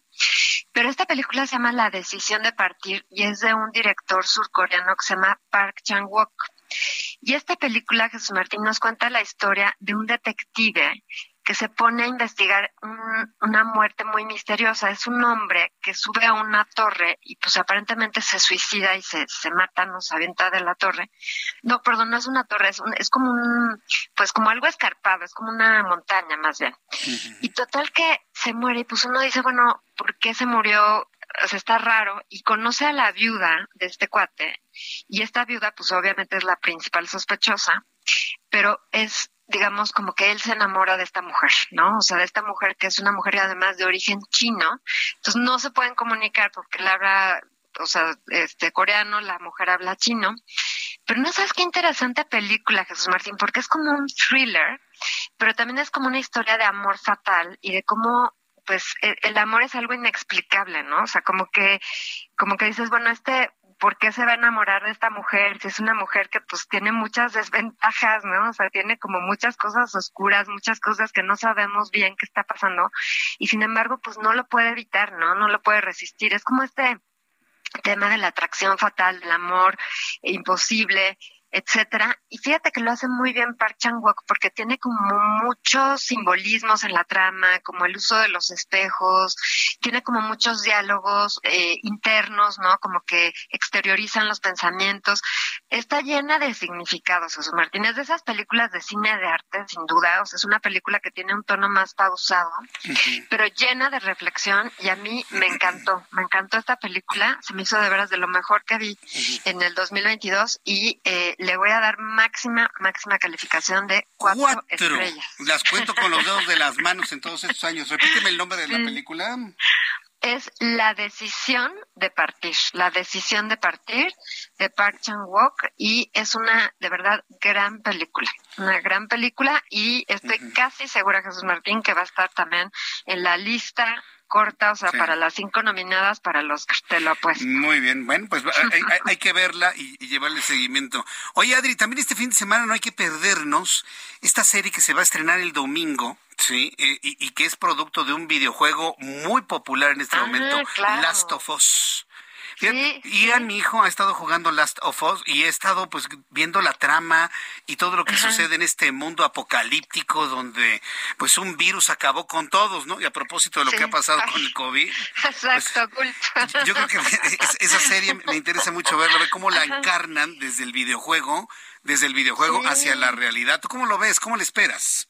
Pues mira, sí le tengo muchas ganas, Jesús Martín. De hecho, me mandaron como que el screener para poderla ir viendo. La verdad, te soy sincera, no he tenido oportunidad precisamente porque pues vengo casi regresando de, de estar allá en, en Los Ángeles con esto de los Globos de Oro. Sí. Pero justamente este fin de semana yo creo que ya me voy a dedicar a, a, a, pues empezar a verla, ¿no? Y, y justamente tengo muchas ganas de ver a Pedro Pascal, como sabes, este actor chileno, que lo pudimos ver en, el, en la película de, ay, donde sale Baby Yoda, este de Mandalorian. Sí, el Mandaloriano, sí, esta serie Ajá, maravillosa el del Mandaloriano. Mandaloriano, sí. Maravillosa, maravillosísima. Bueno, Magnífica, sí. magnífica, magnífica es de las series yo creo que más me ha gustado. Entonces, pues tengo muchas ganas que justamente, eh, justamente Jesús Martín a ver qué, qué nos trae esta, esta historia, porque además, fíjate Jesús Martín, tristemente las películas y las series de videojuegos muchas veces nos quedan cortas, ¿eh? O sea, son pocas, la verdad, las que, las que, si es que alguna, acaso ahorita no me viene ninguna a la mente, casi siempre nos dejan a deber. Entonces yo espero que este no sea el caso y que nos guste mucho este The Last of Us, a ver qué tal. A, a ver, el a ver último qué tal, a ver, nosotros. a ver qué, qué nos muestra en cuanto a ese futuro apocalíptico, del cual yo dudo, yo pienso que la humanidad va a prevalecer siempre, con altas y bajas, pero ver así que todo el mundo se Exacto. Muera, yo creo que no va a ocurrir, pero en fin. Adri, yo te agradezco mucho, como siempre, tu análisis, tu cuenta de Twitter, por favor, rápidamente, por favor. Claro que sí, es arroba Adriana99, arroba Adriana99. Aquí me pueden escribir, hacer preguntas con muchísimo gusto. Magnífico. Adri, nos escuchamos el próximo viernes. Muchas gracias, un fuerte abrazo y que tengas un gran fin de semana. Igualmente, mi querido Jesús Martín, un cinematográfico fin de semana. Muchas gracias para Adriana Fernández, nuestra especialista en cine, crítica de cine, coordinadora de la maestría en desarrollo y gestión de la industria del entretenimiento de la Universidad Anáhuac. Hasta mañana, 9 de la mañana. Esto fue Heraldo Noticias de la tarde con Jesús Martín Mendoza.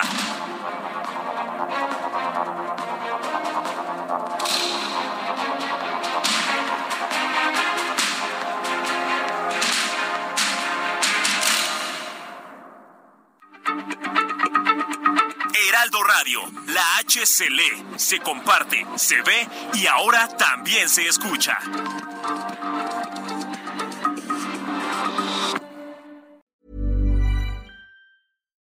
Here's a cool fact a crocodile can't stick out its tongue. Another cool fact you can get short term health insurance for a month or just under a year in some states. United Healthcare short term insurance plans are designed for people who are between jobs, coming off their parents' plan, or turning a side hustle into a full time gig. Underwritten by Golden Rule Insurance Company, they offer flexible, budget friendly coverage with access to a nationwide network of doctors and hospitals. Get more cool facts about United Healthcare short term plans at uh1.com.